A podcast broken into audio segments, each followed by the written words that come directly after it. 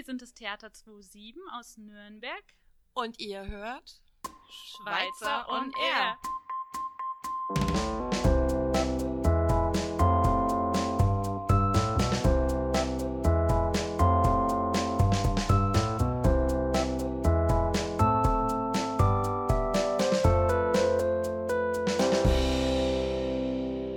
Hallo, ich bin Paulina und mit mir im Studio sind Yannick und Nora.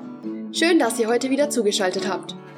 ich bin total gespannt, was heute auf dem Programm steht. Und ich erst, Janik. Aber was steht denn jetzt auf dem Programm, Paulina? Natürlich haben wir wieder eine spannende Reportage für euch, diesmal zum Thema Juden. Zu diesem Thema haben wir Michael Straßmann, der selbst jüdische Wurzeln hat, interviewt. Ich freue mich auch schon auf das Interview mit den zwei Darstellerinnen von einem Theaterstück gegen Sexismus, das wir mit der Klasse besucht haben. Und wir haben auch eine von den neuen Lehrern am ASG interviewt. Frau Hüttinger war bei uns zu Gast. Und wie immer darf das Quiz Schüler gegen Lehrer nicht fehlen. Wir haben auch wieder richtig schräge Fun Facts herausgesucht. Wenn wir schon bei schrägen Sachen sind, diesmal haben unsere laufenden Reporter ein paar Sechsklässler beim Casinoabend nach ihren Lieblingswitzen gefragt. Ui, ich bin schon gespannt. Lass uns da mal reinhören. Schweizer on Air. Wie heißt ein helles Mammut? Helmut. Wie heißt ein Kaninchen im Fitnessstudio? Pumpernickel. Was rennt über die Wiese und qualmt? Das Kaminchen. Weißt du, was der Hammer ist? Ein Werkzeug.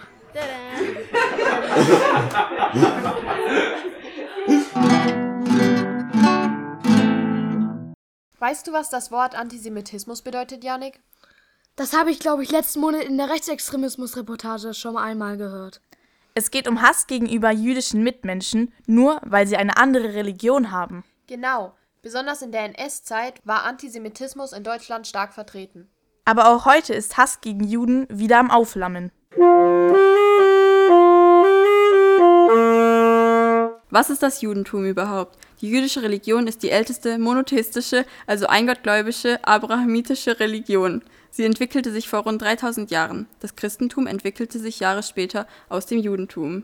Für unsere Reportage interviewte ich Michael Straßmann. Er ist Rundfunkbeauftragter des Landesverbandes der israelitischen Kultusgemeinden in Bayern und moderiert freitags um 15 Uhr auf Bayern 2 die Radiosendung Shalom. Jüdischer Glaube, jüdisches Leben. Das Symbol des Judentums ist der sogenannte Davidstern. Der Stern besteht aus zwei blauen, ineinander verwobenen Dreiecken, deren Mittelpunkte identisch sind. Ein Dreieck zeigt nach oben, das andere nach unten. In der Mitte kann man also ein Sechseck sehen. Wie sieht das jüdische Leben in Deutschland denn heute aus, Michael, wenn du das beschreibst? Ach Gott, das ist eine ganz, ganz schwierige Frage, weil äh, wenn ich jetzt einen Christen fragen würde, die meisten äh, verstehen sich ja als entweder evangelisch oder katholischer Christ hier in Deutschland, wie sieht denn das christliche Leben aus? Dann würden sie erstmal mich groß und klein anschauen und sagen, ja, hm, wie sieht's denn aus? Also es gibt in ganz Deutschland 200.000 Juden höchstens, wenn es hochkommt. Und die meisten, die aller, allermeisten leben sehr, sehr unauffällig. Man merkt es gar nicht, dass sie jüdisch sind. Man muss schon genau hinschauen, weil äh, wenn jemand auffällt, dann sind es ja die Orthodoxen mit ihren Schläfenlocken und mit ihren schwarzen Anzügen und mit ihrem Hut und äh, mit ihrer Kippa. Die meisten Juden leben ja in Deutschland so, sozusagen säkular, also die erkennst du gar nicht. Erkennst du vielleicht daran, dass sie vielleicht am, am, am Schabbat äh, kein nichts mit Geld machen, also nicht einkaufen gehen und da vielleicht eine Ruhe geben. Erkennst du vielleicht daran, dass sie am Freitagabend Kerzen anzünden, die beiden Schabbatkerzen und äh, vielleicht auch kein Schweinefleisch und keine Krabben und solche Sachen essen. Aber ich glaube, das jüdische Leben sieht so aus in Deutschland, wie das Leben von 200.000 Juden in Deutschland aussieht. Es ist sehr, sehr individuell. Da gibt es von Leuten, die haben nur noch eine vage Vorstellung von dem Judentum, verstehen sich aber als selbst oder sehen sich selbst als Jude, bis hin zu eben streng orthodoxen, die wirklich alle 613 Mitzvot, also 613 Lebensregeln, die es im Judentum gibt, einhalten oder zumindest versuchen sie einzuhalten, was gar nicht so einfach ist. Und äh, deswegen ist die Frage ein bisschen schwierig, aber die Leute, die ich kenne, wir gehen halt ab und zu auch nicht jeden Schabbat in die Synagoge, an den hohen Feiertagen sind wir da, dass manchmal auch unser Rabbiner sagt, ah, ihr seid ja drei Tage Juden. Das sind quasi die nur an den drei hohen Feiertagen in die Synagoge kommen.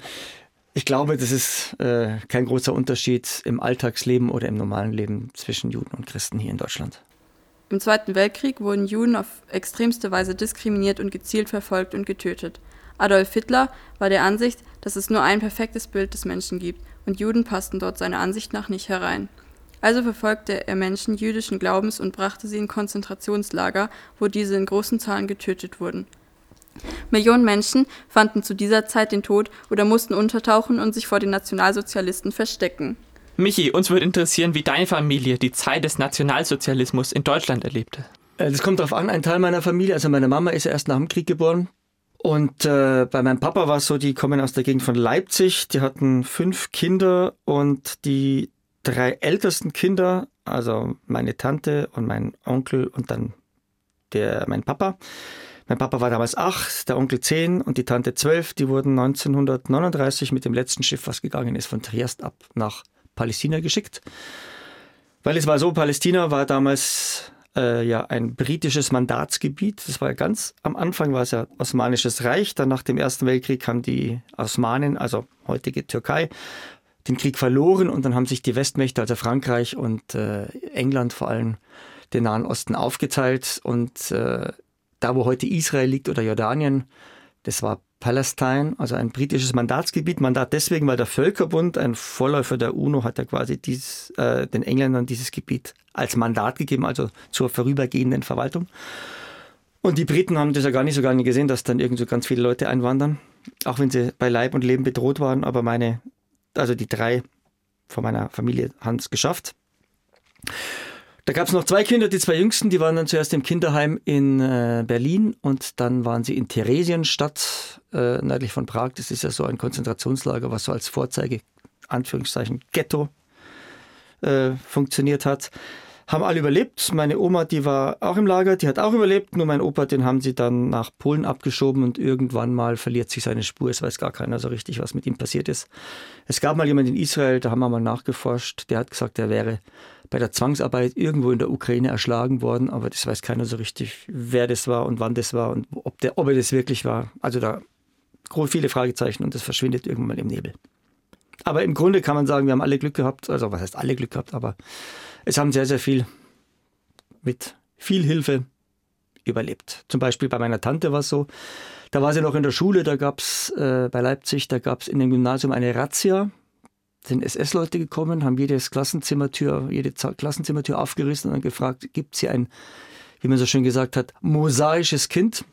Und die Englischlehrerin in der Klasse hat gesagt, nicht, dass ich wüsste. Sie wusste natürlich, dass meine Tante da drin sitzt. Und hat, muss man sagen, meiner Tante dadurch das Leben gerettet, sonst hätte sie wahrscheinlich mit den SS-Männern mitgehen müssen und äh, wäre auch irgendwo verschwunden auf Nimmerwiedersehen.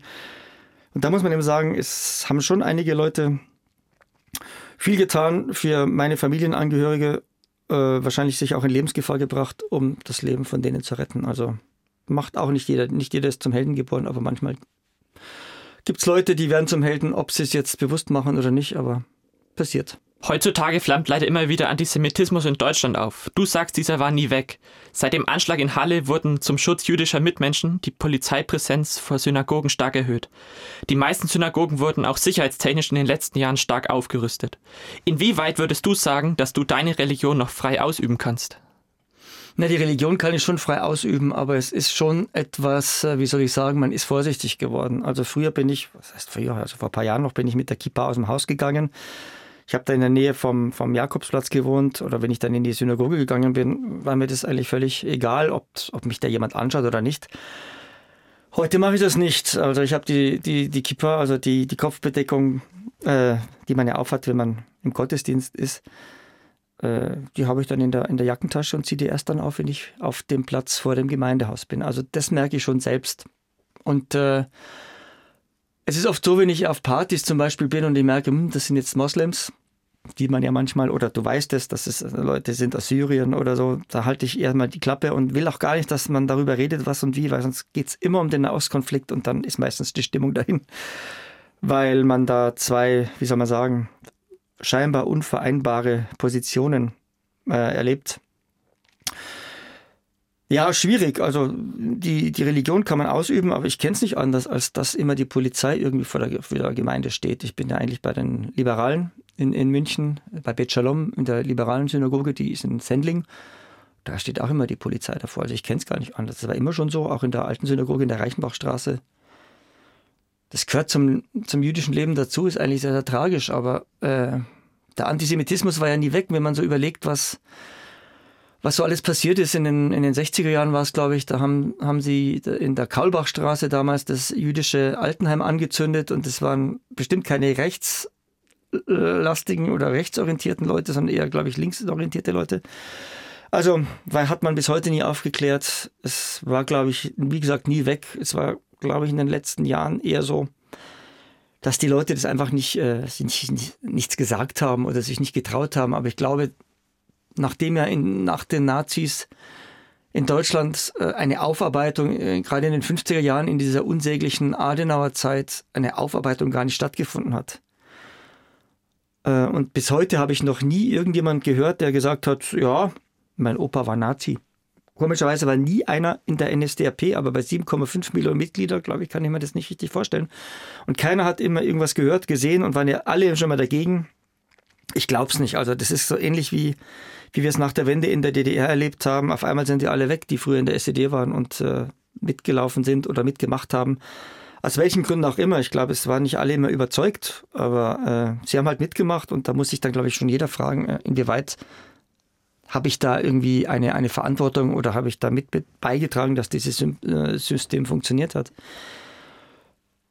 Aber eine richtige Aufarbeitung hat nie stattgefunden und ich glaube auch äh, eine richtige Trauer oder eine richtige Bestürzung darüber, was passiert ist. Es hat ja nicht nur die Juden betroffen. Ich meine, was, wenn man sich überlegt, wie die Deutschen in, in, in den besetzten Ländern gewütet haben, ich glaube, eine richtige richtiges Erschrecken und richtige Trauer und richtige, richtiges Bedauern ist, glaube ich, in Deutschland nie da gewesen. Im Gegenteil, man hat sich eher selbst bedauert, dass man, was weiß ich, die 17 Millionen Heimatvertriebenen ihre Heimat verloren haben, dass die Städte bombardiert waren und dass man selber so viel gelitten hat. Ich glaube, damit hat man sich mehr beschäftigt als mit den Ursachen, wer eigentlich davor gelitten hat. Also so typisch ist, wenn ich oft äh, zu Leuten komme und sage, ja, wir wurden so als Opfer, das ist noch nie passiert, dass damals äh, das... Äh, dass auf die Zivilbevölkerung Bomben geschmissen wurden. Und wenn ich, wenn ich dann immer sage, ja, aber die Deutschen haben doch damit angefangen, die haben doch London damals bombardiert oder Coventry vor euch. Das haben die gar nicht auf dem Schirm. Also, dass da irgendwie eine Vorgeschichte war, das will man eigentlich gar nicht sehen oder wertet man es nicht so. Ich, ich verstehe es selber nicht. Oder man, man ist vielleicht blind für das Leid der anderen oder, oder dass man quasi die Ursache da war und quasi den, den Engländern gezeigt hat, wie man es vielleicht machen muss. Also, schwierig. Aber ich glaube, weg war dieser diffuse, äh, ich sage nicht gerne Antisemitismus, weil ich sage immer, Judenhass war immer schon da. Also hat immer irgendwie geschlummert. Und wenn es nur in, in, in Witzen war oder in, in, in seltsamen Haltungen und jetzt kommt er eben zum Vorschein eben an, an der Israel-Kritik. Man kritisiert nicht die Juden an sich, sondern man kritisiert, kritisiert den bösen Staat da im Nahen Osten, weil der ist ja für alles schuld. In den letzten Jahren kam die jüdische Kultusgemeinde in Erlangen nur in Mietshäusern unter. Bald soll es nun aber in Erlangen auch eine Synagoge geben, wo Menschen jüdischen Glaubens ihre Gottesdienste und ihren Glauben feiern können. Das Projekt Haus des jüdischen Lebens soll ein Haus der Begegnung, des Lernens und der Kunst und Kultur werden. Momentan werden Spenden gesammelt, um dieses Projekt zu ermöglichen. Wo kann jüdisches Leben für jeden von uns vielleicht auch in Deutschland ein Stück erfahrbar werden, noch wenn man das vielleicht noch näher kennenlernen möchte? Na, entweder man, äh, man kann ja mal, viele sagen immer, ja, ihr seid immer so abgeschlossen und ich würde ganz gerne mal zu euch kommen. Das kannst du ja. Du kannst in jeder jüdischen Gemeinde mal anrufen und sagen, du möchtest gerne an, an einem Schabbat-Gottesdienst teilnehmen. Du musst dich deswegen anmelden wegen der Sicherheit, damit nicht einfach irgendjemand äh, da reinkommt. Du kannst da nicht einfach so reingehen, sondern da sind immer diese Sicherheitsschleusen. Aber wenn man sich angemeldet hat, kann man da jederzeit vorbeigehen. Oder wenn es da mal das gibt zum Beispiel in München in der, in der, in der, im Gemeindehaus einen Tag der offenen Tür. Einfach, wenn das mal ist, da hingehen. Oder jetzt gerade in Chanukka gibt es in vielen Städten, leider jetzt wegen, wegen Corona weniger, aber es gibt ja immer das öffentliche Lichterzünden auf diesen riesen Chanukka auf den Plätzen. Das gibt es auch in München am Jakobsplatz. In Berlin, glaube ich, machen sie es jetzt. Und da kann man einfach mal hingehen und mal sehen, was passiert da eigentlich. Und dann merkt man eigentlich, das ist einfach ganz normale Leute. Was wünschst du dir von jedem Einzelnen von uns, aber vielleicht auch der Gemeinschaft oder politischen Amtsträgern? Ich glaube mir Aufrichtigkeit. Also gerade den politischen Amtsträgern, den werfe ich vor, dass sie zum Beispiel in diesen Sonntagsreden immer erzählen, ja, das darf nie wieder passieren. Aber was machen sie gegen rechts eigentlich relativ wenig? Oder sie bedauern immer äh, bei, bei, so, bei so, was ich, äh, Holocaust-Gedenktagen, was passiert ist. Aber wenn man dann überlegt, wie Deutschland eigentlich in der UNO zum Beispiel abstimmt, immer wenn es dann irgendwie geht, Israel zu verteidigen, halten sich die Deutschen zurück. Und wenn es darum geht, Israel zu äh, verurteilen vor der UNO, enthalten sie sich der Stimme. Also eigentlich müsste ein Land, was zu, als Staatsräson hat, zum Beispiel den jüdischen Staat zu unterstützen, eigentlich aufstehen und sagen, so, wir sind an Seite Israels. Das machen sie eigentlich nicht. Das machen sie nur dann, wenn die Kameras in der Tagesschau vielleicht da sind, bei so Sonntagsreden oder bei, bei gewissen Anlässen. Aber sonst ist da eigentlich erschreckend wenig Solidarität da. Und das kreide ich denn an. Und allen anderen würde ich so gerne mit auf den Weg gehen. Das betrifft ja jetzt nicht nur Juden, das betrifft ja auch äh, Moslems hier in Deutschland oder Türken oder Ausländer oder Schwule oder sonst irgendjemanden. Denkt einfach mal vielleicht weniger nach, sondern äh, ich sage immer so gerne, wenn ihr schon kein Hirn habt, dann habt wenigstens ein Herz. Also wenn ihr das wärt, wie, wie, wie würde es euch damit gehen? Und denkt vielleicht mal nach, warum seid ihr gegen die Leute oder warum macht euch das so ein komisches Gefühl? Warum habt ihr das Gefühl, dass ihr provoziert seid von Leuten, die halt anders sind? Äh, das Problem liegt ja nicht an uns oder an den Leuten, die, die anders sind, sondern es liegt ja eigentlich an den Leuten, die mit dem Anderssein nicht zurechtkommen. Die sollten sich eigentlich überlegen, was ist da? Was ist da in ihnen? Was, was bedroht sie da? Weil wir bedrohen ja niemanden in echt, sondern warum fühlen sie sich da angegriffen? Das finde ich das Spannendste. Vielen Dank, Michi. Wir wären auch schon fast am Ende unseres Interviews. Möchtest du von deiner Seite vielleicht noch gerne etwas ergänzen oder uns mit auf den Weg geben? Ja, äh, lasst euch nicht aufhetzen. Und überlegt euch immer, wenn ihr gegen irgendjemanden seid, egal wer es ist, auch irgendwas weiß ich in der Schule, irgendjemand oder ein Arbeitskollege, der mir irgendwie nicht passt oder einfach nervt. Was ist es eigentlich? Ist es wirklich so, wie er ist oder was ist da in einem selbst, dass man sich von ihm nerven lässt? da ist man, glaube ich, schon ziemlich weit. Und der Mehrheitsgesellschaft, wie es immer so schön heißt, würde ich gerne auf den Weg gehen. Macht euch mal über euch selbst Gedanken. Was heißt es eigentlich für euch selbst, wenn ihr sagt, ich bin Deutscher? Was heißt das? Das ist ein weites, weites Feld. Es hat irgendwie mit der Sprache zu tun, aber Österreich spricht auch Deutsch, also nicht nur mit der Sprache, sondern mit vielen anderen. Und das würde ich ganz gerne mal jedem Deutschen mit auf den Weg geben, weil jeder meint, wenn er sagt, ich bin Deutscher, hätte er damit schon vieles erzählt. Mir hat damit noch gar nichts erzählt. Vielleicht, dass er deutscher Staatsangehöriger ist, aber man könnte ihn auch fragen, äh, könntest du zum Beispiel einen, einen, einen, einen Dunkelhäutigen als Deutschen anerkennen? Und warum nicht? Ich glaube, das sind so Fragen, die sollte sich jeder Deutsche mal stellen, wer er eigentlich selbst ist und wer er sein möchte. Und da wäre, glaube ich, schon viel damit geholfen.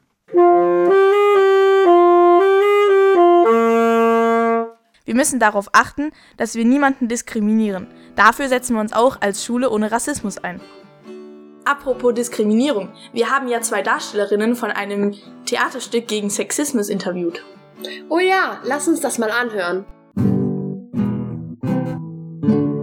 Überall, wo man hingeht, begegnet man ja Leuten, die sich ein Bild über einen bilden. Und wenn man dann sich traut, auf eine Bühne zu gehen, dann ganz besonders, weil das ja alles ist, was eigentlich die Zuschauer machen. Ähm, haben Sie besonders Angst vor Momenten, wo Sie wissen, dass es besonders kontrovers ist oder ähnliches, dass die Zuschauer sich dann darüber ein Bild machen, egal ob besonders gut oder besonders schlecht? Also das ist eigentlich das Spannendste, wenn man gemerkt hat, okay, man triggert irgendwas an bei den Leuten und vielleicht ist es tatsächlich auch genau das, was man irgendwie damit erhofft hat oder es ist was ganz anderes, aber das macht ja aus. Also deswegen sind wir da, weil wir Lust haben, ähm, Dinge anzustoßen und nicht irgendwie die Leute bei dem nur abzuholen, was sie eh schon kennen und die damit zu bestätigen, ja, ja, so ist es. Und ich glaube, das ist auch so, eine, so ein Vorteil, so ein Privileg von Theater, dass man auch mal provozieren darf und vielleicht sogar auch muss, weil es eben eine Bühne ist, wo man sagen kann, so jetzt mal ganz konkret und drüber hinaus, wie man es im Alltag vielleicht nicht machen kann. Ähm, ihr habt euch ja nach dem Stück mit dem Publikum noch unterhalten, Fragen beantwortet und so. Wie war es für euch, die Reaktionen von den anderen zu sehen? Also die schlechten Reaktionen, die guten Reaktionen und auch die Fragen. Und wurde alles verstanden, was ihr halt vermitteln wolltet? Also es gab unterschiedliche Reaktionen. Wir hatten auch gestern schon Nachgespräch nach dem Stück und ähm, das ist immer ganz unterschiedlich, wer was mit rausnimmt, weil es ist alles ein Angebot mit vielen Ebenen. Und ich fand jetzt heute speziell, dass da ganz tolle Ansätze dabei waren und, und ähm, ihr seid jetzt neunte Klasse. Ähm, mega, wie, wie ihr in dem Thema drin seid und wie es euch interessiert und ihr da auch nachgefragt habt und selber Gedanken entwickelt habt. Super. Finden Sie es frustrierend, wenn Sie selbst im Stück, zum Beispiel bei der Orange, ganz viel damit verbunden haben und da was rüberbringen wollten und es dann vom Publikum so überhaupt nicht verstanden wurde? Also ich finde, find eigentlich, wie Sabine es gerade gesagt hat, ganz schön zu sagen, wir machen Angebot und ähm, das gibt ja nicht nur die Lesart, also auch jede von uns ist jetzt vielleicht bei der Orange ein bisschen abstrakt, aber kann sich bei den Texten, die wir gesprochen haben, ja irgendwie in irgendeiner Art und Weise damit identifizieren, aber hat trotzdem sehr individuelle Bezug dann zu der Geschichte und auch wir können ja in unserem Sexer-Team als Performerinnen nicht sagen, kann ich das 100% so nachvollziehen? Ist das genau das, was die andere meint? Aber wir versuchen eben das, was wir auf der Bühne darstellen, was wir auf die Bühne bringen, zu sagen, hey Leute, nehmt was davon mit. Und wenn ihr, wenn ihr, das würde ja bedeuten, es gibt eine Sichtweise, wie das zu verstehen wäre. Und wer es nicht verstanden hat, hat es nicht verstanden. Ja, dann haben, haben entweder wir es nicht gut gemacht oder die sind, checken es halt nicht. Und das ist aber gar nicht der Ansatz, den wir haben, sondern vielmehr nehmt's mit und was toll wäre, was ja wünschenswert wäre, ist wenn es euch vielleicht auch nochmal beschäftigt, wenn ihr nochmal drüber nachdenkt, wenn es irgendwo aufploppt, ihr vielleicht eine Situation erlebt und dann irgendwie denkt, ach, hm, stimmt, da war ja was. Oder vielleicht auch retrospektiv an eine Situation denkt, zu sagen, hm, ja, ich erkenne mich vielleicht in der und der Situation wieder und habe mich vielleicht mal so oder so verhalten und vielleicht, ja, das ist, glaube ich, mehr unser Anliegen. Mit Feminismus sich zu beschäftigen, kam das bei Ihnen erst so im Alter, also mit der Zeit? also sie sind alle noch voll jung und so, aber halt, oder haben sie sich schon von klein auf oder so, nachdem sie so Erfahrungen gesammelt haben, damit beschäftigt? Ich, ich glaube, es ist im Moment tatsächlich eine Zeit, wo sich ganz viele und vor allem auch junge Menschen mit dem Thema beschäftigen. Und wenn ich so zurückblicke, war das definitiv, wie ich in eurem Alter war, nicht so. Und da ist schon einfach ein Bewusstsein auch gewachsen. Ähm, aber ich glaube indirekt beschäftigt man sich als Frau zumindest, als Mädchen ähm, immer mit dem Thema, weil man einfach Situationen erlebt, die unangenehm sind und es ist schön festzustellen, dass dafür aber mittlerweile einfach ein Gehör da ist, wo früher vielleicht nicht so hingehört worden ist. Und was ich auch schön finde, ist, also wir hatten es ja auch im Nachgespräch, irgendwie sexistische Erfahrungen haben wir da schon welche gemacht. Und da waren wir irgendwie alle sehr konform, haben gesagt, ja, ähm, was mir auch ein sehr empowerndes Gefühl gegeben hat, einfach, dass es dafür Begrifflichkeiten gibt und man dann auch darüber reden kann. Das ist dann nicht irgendwie was Abstraktes im Sinne von, ja, da hat mir irgendjemand so einen blöden Spruch gedrückt, als ich abends nach Hause gelaufen bin, sondern da gibt es einen Begriff dafür, das nennt man Catcalling. Ähm, und ich glaube, das kam bei mir, also jetzt, wenn ich, also bin jetzt 24, ich blicke teilweise auf meine Schulzeit zurück und denke mir, oh Gott, wieso hast, also wenn du das jetzt nochmal erleben würdest, dann würde ich da aufstehen und was sagen. Hoffentlich, weiß ich auch nicht. Ähm, aber es kam tatsächlich schon, ich glaube, das spielt schon mit rein, zu sagen, das ist gerade auch einfach gesellschaftlich ein Thema.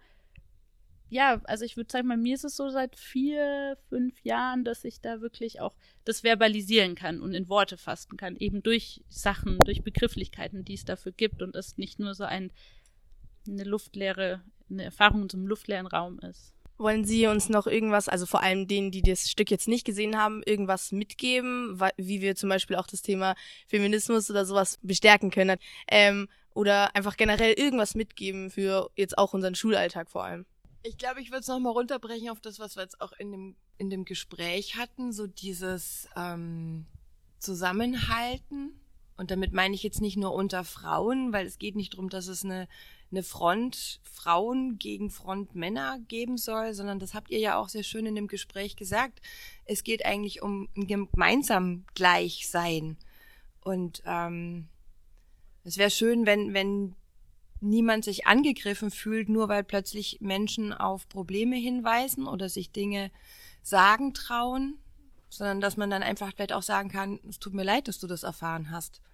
Und wie können wir gemeinsam sowohl die männliche als auch die weibliche und alle anderen Seiten auch, ähm, gemeinsam an dem Thema arbeiten, dass es für alle gut wird, ohne Front. Genau, also diese Solidarität und für, bei der steht für mich ganz am Anfang, dass ich eben ähm, zuhöre. Also zuhören, da sein und zusammenhalten. Ich glaube, das ähm, nehme ich so für mich auch aus diesem ganzen, aus diesem ganzen Stück mit. Schweizer on Air. Boah, bei dem Interview wäre ich gern dabei gewesen. Ja, voll schade, dass wir kein magisches Baumhaus haben, mit dem wir durch Zeit und Raum reisen können. Du meinst wie in dieser Buchreihe Das magische Baumhaus, Yannick? Ja, genau. Diese Buchreihe wird euch Jakob heute vorstellen. Hallo Jakob, schön, dass du heute zu uns gekommen bist. Ja, hallo, ich freue mich auch sehr hier zu sein. Du hast uns ein Buch mitgebracht, aber bevor wir damit anfangen, würdest du sagen, dass du ein Vielleser bist? Äh, ein Vielleser, nee, ein Vielleser bin ich eher nicht so. Welches Buch war das letzte, das du gelesen hast? Das letzte Buch, das war Faust in der Schule, ähm, genau, als Schullektüre. Also von Goethe Faust. Hat dir das gut gefallen? Ja, man muss sich halt dran gewöhnen. So ist halt eine Schullektüre. Ich denke, jeder weiß halt, was das bedeutet, wenn man das so sagt. Aber ja, war in Ordnung. Möchtest du dieses Buch vorstellen oder ein anderes? Faust würde ich ungern vorstellen, weil das werden, glaube ich, alle noch früher oder später mal durchnehmen. Welches Buch hast du uns mitgebracht? Äh, also ich habe jetzt nicht heute ein spezielles Buch dabei, sondern ich habe eine ganze Buchreihe einfach mal heute so mir gedacht, stelle ich heute mal vor. Ähm, das wäre dann eben das magische Baumhaus. Das würde ich vorstellen. Um was geht's im magischen Baumhaus? Also im magischen Baumhaus geht es eben um zwei Geschwister. Das sind eben die Anne und der Philipp. Und ähm, genau die, Reich, die reisen halt mit einem Baumhaus, eben dem magischen Baumhaus, eben durch Raum und Zeit. Also die können eben, indem sie mit ihrem Finger eben auf ja, Wunschbilder oder sowas deuten, äh, können sie eben an bestimmte Orte reisen. Und in den Büchern selber reisen sie dann eben an bestimmte Orte und erledigen da bestimmte Aufgaben, zum Beispiel für den Zauberer Merlin oder sowas und erleben da eben ganz schön viel. Was hat dir an den Büchern am besten gefallen? Was hat dich beispielsweise berührt oder zum Lachen gebracht? Also jetzt eine spezielle Stelle fällt mir da ehrlich gesagt nicht ganz ein, weil es eben auch schon sehr lang her ist, dass ich die gelesen habe. Ähm, aber so, wenn ich jetzt so einen bestimmten Grund dafür äh, nennen müsste, was ich schön daran fand, waren halt einfach so diese Geschichten dahinter. Auch, dass man so ein bisschen durch diese Zeitgeschichte auch immer gereist ist und die Abenteuer, die sie eben erlebt haben. Also die waren ja zum Beispiel, gibt es verschiedene Bücher, zum Beispiel bei den Römern oder bei den Rittern oder auch zum Beispiel mal im Land der Dinosaurier. Also sehr, sehr viele Jahrtausende äh, vor der Menschheit eben. Und genau, das fand ich eigentlich auch immer echt schön. Danke, dass du zu uns gekommen bist. Da habe ich auch schon einige Bücher von gelesen. Ich frage mich, ob die Frau Hüttinger das auch schon gelesen hat. Na gut, dass ihr jetzt ein Interview geführt habt, in dem wurden hoffentlich die wichtigsten Fragen beantwortet.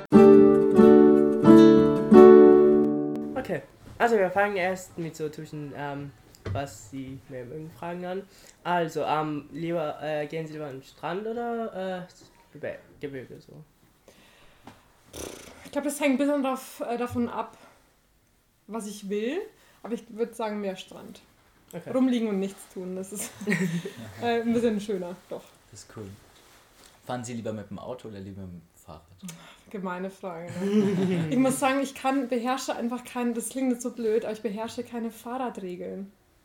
Ich werd, wenn ich Fahrrad fahre, werde ich so oft angehupt einfach. Das ist Wahnsinn. Deswegen die Frage müsste eher lauten, fahre ich lieber mit dem Auto oder gehe ich lieber zu Fuß? Dann würde ich sagen, ich gehe lieber zu Fuß. Ich wohne allerdings in Nürnberg, das heißt, ich bin aufs Auto echt angewiesen. Leider. Okay. Umwelttechnisch nicht gut, mach das nicht nach. Okay? ähm, trinken Sie lieber Kaffee oder Tee? Ähm, eigentlich lieber Kaffee, aber ich vertrage ihn nicht so gut, deswegen Tee. Kirschtee. Falls ihr es genau wissen wollt. Ähm, essen Sie Ihr Nutella-Brot mit oder ohne Butter? Es gibt für mich nur eine Antwort und zwar ohne. Wer kann Nutella mit? Da ist doch so viel Fett drin. Da kann man doch. Also, ich muss sagen, ich habe es noch nie gegessen, aber ich finde es super eklig. Ja. Okay, jetzt fangen wir mit den rechten Fragen an. Mhm. Also, ähm, was haben Sie bei Ihrem Abi-Streich gemacht? Bei uns war das Thema damals ähm, so irgendwas Bayerisches. Das Motto war so schlecht, dass ich es nicht mal mehr sagen kann. Irgendwas Bayerisches war das. Und wir hatten, haben dann also wirklich unfassbar viel Heu angeschleppt den Abend davor und haben den kompletten Pausenhof, Pausenhalle, Klassenzimmer, alles ausgestattet mit Heu. Ähm, ja. war, muss ich auch sagen, es war witziger, das alles vorzubereiten. Wir haben uns ja dann am, am Abend getroffen und so und das gemacht, haben alle in der Schule geschlafen. Also es war dann witziger als der eigentliche Abi-Streich. Und dann halt diese ganz normalen Geschichten, Lehrer äh, mussten Spiele machen und sowas. Lehrkräfte. Ja, cool. Ähm, was war Ihr peinlichstes Erlebnis als Lehrer? Als Lehrerin, glaube ich, kann ich äh, eine Situation schildern, die mir erst passiert ist. Ähm, ich habe das Gehirn unterrichtet. Und wir haben ja so ein Gehirn in der Sammlung und in der Biosammlung.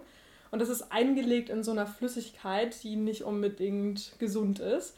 Und ich habe das Gehirn auf jeden Fall gezeigt, alles super. Und nach dem Unterricht einfach getragen, anstatt einen Wagen zu nehmen. Was ganz schlecht ist, die Idee. Und habe dann gemerkt, dass ich das Gehirn abgestellt habe. Es wird irgendwie so ölig, so nass und heruntergeguckt und natürlich mein Cardigan, mein Top, meine Schuhe, mein, meine Hose, alles voll dieser Flüssigkeit. Das stinkt zum einen furchtbar, weil das halt so ein altes Gehirn ist, deswegen richtig fischig irgendwie. Ähm, aber es ist halt einfach auch nicht gesund. Das heißt, es war noch die äh, Frau Vollbert da, die hat dann gesagt, ich muss mich ausziehen, also komplett einmal ausgezogen. Dann hat sie mir einen Laborkittel von ihr gegeben. Äh, Problem war, dass ich halt noch Unterricht hatte. Wir haben dann festgestellt, durch diesen weißen Laborkittel sieht man aber die komplette Unterwäsche durch. Mega peinlich einfach nur. Dann hat mir die Frau Fischer noch eine Weste von ihr gegeben, die habe ich dann auch noch äh, angezogen. Und so durfte ich dann unterrichten. Und mein, ich dachte mir erst, ich erzähle es meiner Klasse nicht, aber die haben so, so seltsam geguckt, dass ich das einmal erzählen musste. Ja, das war echt peinlich. Also was nervt Sie an Ihren Schülern? Hm, gute Frage. Wenn ich ganz ehrlich bin, das klingt jetzt wahrscheinlich, ihr kauft mir das nicht ab, aber eigentlich nervt mich an Schülern gar nichts. Oder an Schülerinnen. Ähm, ich finde das ein ganz großes Wort eigentlich, nerven. Da hätte ich einen falschen Beruf gewählt, wenn ich meine Nerven dafür irgendwie verwenden würde. Ähm, mich nerven manchmal Verhaltensweisen, die Schüler oder Schülerinnen machen, aber Schüler selber eigentlich nicht. Wenn ich jetzt ähm, ja, hundertmal schon sage, es soll doch leise sein und dann sind sie immer noch nicht leise, das nervt dann irgendwo, aber das ist danach auch wieder vorbei. Also ich gehe jetzt nicht nach Hause und sage, boah, XY nervt mich total und deswegen äh, bin ich schlecht drauf. Nee, es ist zum Glück noch nie passiert. Ich hoffe, es bleibt so. Na dann, was mögen Sie mehr, Bio oder Chemie? Hm, auch eine gute Frage. Kann ich gar nicht so sagen. Es hängt, finde ich, total erstens vom Stoff ab. Also ich finde, es gibt sowohl in Bio als auch in Chemie Sachen, die ich echt selber total langweilig finde. Also ich, Auge zum Beispiel. Ich hasse es, das Auge zu unterrichten, weil es einfach keinen Spaß macht. Das Ohr finde ich wieder super, aber das Auge irgendwie gar nicht. Und dann hängt es natürlich auch davon ab, wie die Klasse reagiert drauf, auf den Stoff und so. Wenn du jetzt jemanden hast, der sich gar nicht für Sachen begeistern lässt, dann macht mir das auch keinen Spaß. Aber wenn du eine Klasse vor dir hast, die Sachen nachfragt und so weiter, dann macht mir das auch viel mehr Spaß. Also diese, das Interesse ist halt in Bio ein bisschen höher. Deswegen würde ich sagen, vielleicht sogar einen Ticken lieber Bio. Aber dafür ist zum Beispiel das Korrigieren in Chemie viel angenehmer, ne, weil es weniger ist. Ich würde sagen 50-50. Was wären Sie gewonnen, wenn Sie keine Lehrerin geworden wären? Das stand eigentlich schon für mich schon immer fest. Ich bin so ein Mensch, der gar keine Veränderungen mag. Das heißt, ich habe, äh, als ich im Kindergarten war, gewusst, ich will Kindergärtnerin werden. Und als ich in der Schule war, wollte ich Lehrerin werden. Ich wusste nur immer nicht, welche Fächer. Dann kam in der fünften schon Bio dazu. Dann wusste ich, okay, ich will Bio machen. Dann wusste ich aber nicht, was noch, weil ich echt wenig Interessen hatte, was äh, Schulfächer anging. Dann kam in der achten Chemie dazu und ich wusste, okay, die Kommi wird's. Ich habe dann zwischenzeitlich umgeschwenkt und wollte Polizistin werden. Ich habe mich da auch beworben und so, in der 11. Klasse damals. Was eine totale Schnapsidee war, weil ich super viel Angst vor allem habe und nachts niemals irgendwie rausgehen will alleine und so. Ähm, deswegen ist es, glaube ich, die komplett falsche Berufswahl gewesen. Aber ich habe mich dann doch nochmal richtig umentschieden. Was ist Ihre Lieblingsserie, Buch, Film? Deswegen, äh, Buch ist immer ein bisschen schwer. Ich bin ein totaler Podcast-Fan, aber auch kein Hörbuch-Fan, weil da muss ich mich wieder so konzentrieren. Ich mache neben irgendwie Aufräumen oder sowas, höre ich super gerne Podcast zum Beispiel. Ähm, trotzdem Buch, ich mag halt Krimis super gerne. Irgendwas Spannendes, was mich fesselt. Sowas mache ich total gerne. So Andreas Gruber ist zum Beispiel ein Autor. Kann ich euch empfehlen. Äh, Finde ich, schreibt gute Bücher. Und Film, ganz klar Harry Potter. Bin ein riesen Harry Potter-Fan. Vor allem Teil 4, finde ich. Äh, könnte ich immer wieder gucken. Jetzt laufen die ja gerade wieder, ne? Finde ich super. Könnte ich mir zu jeder Zeit angucken.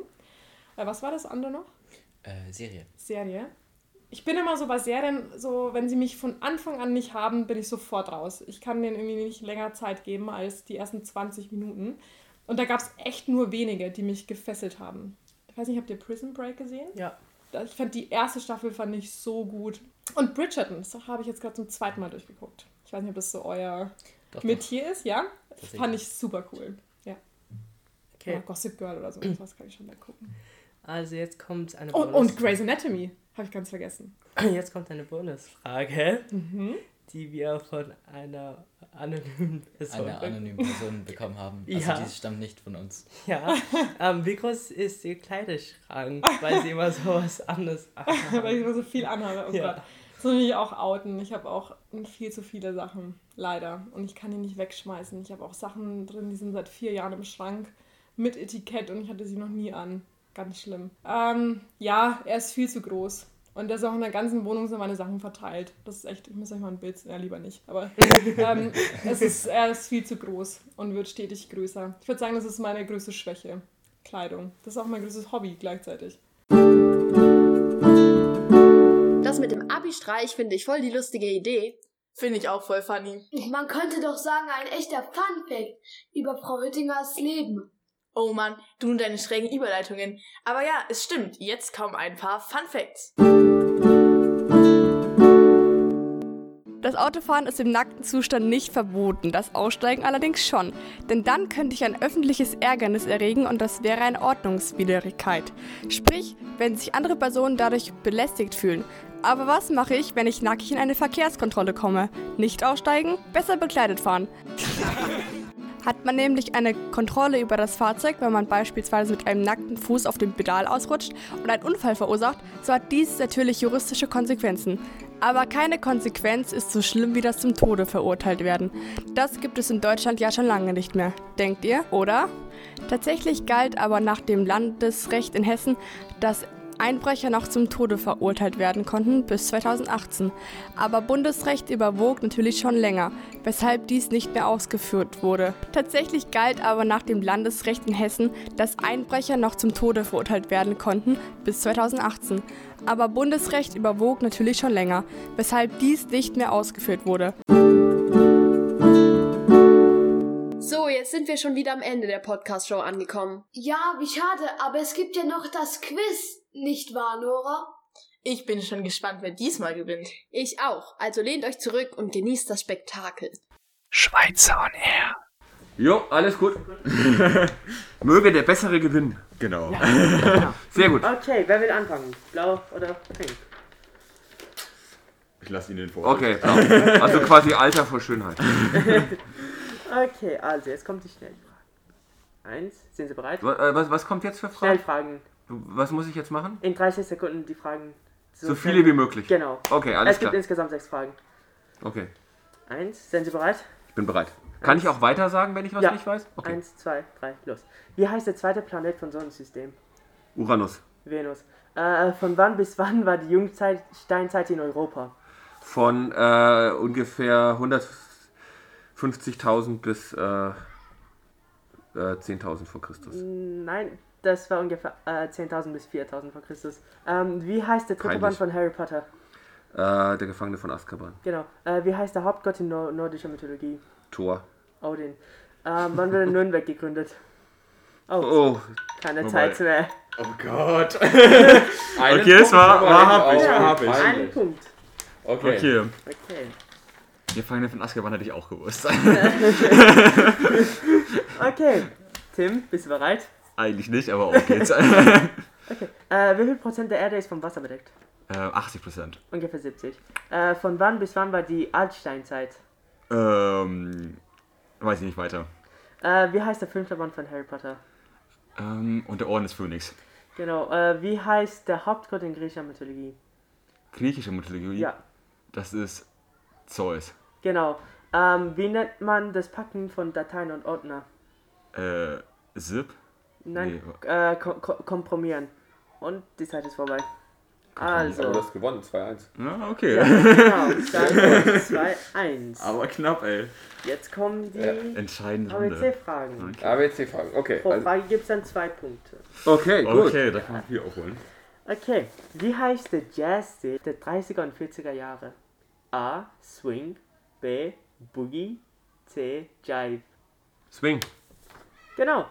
Ähm, welcher Feiertag wird öfters gegoogelt? A. Christmas, B. Thanksgiving, C. Easter. Thanksgiving. Christmas. Oh. Wie heißt das asiatische Hochgebirgsrind? A. Yucca, B. Yang, C. Yak. Jak, C. Richtig. Also. Sie haben bis jetzt fünf Punkte. Fünf Punkte, ja. Das war stark. Tim, bereit? Alles klar, auf geht's. Wie heißt die zweitgrößte Stadt Baden-Württembergs? A. Mannheim, B. Ulm, C. Stuttgart. Okay, Baden-Württembergs. Ulm. Nein, Mannheim. Äh, welche Jahreszeit wird öfters gegoogelt? A. Herbst, B. Sommer, C. Winter. Safe Sommer, oder? Winter. Welcher asiatische Vögel orientiert sich durch ein Echolotsystem? A. Fetchwallen. B. kann ich leider nicht lesen. Da hast du dann zwei Optionen. Okay. Äh, B war auch nicht richtig, also. Ja, das habe ich mir gleich gedacht. ich- Ja, würde ich sagen C. Du hattest dann insgesamt vier Punkte. Also Herr Winters, Sie haben gewonnen. Also nächste Schon Runde. wieder fünf Punkte, das ist ja krass.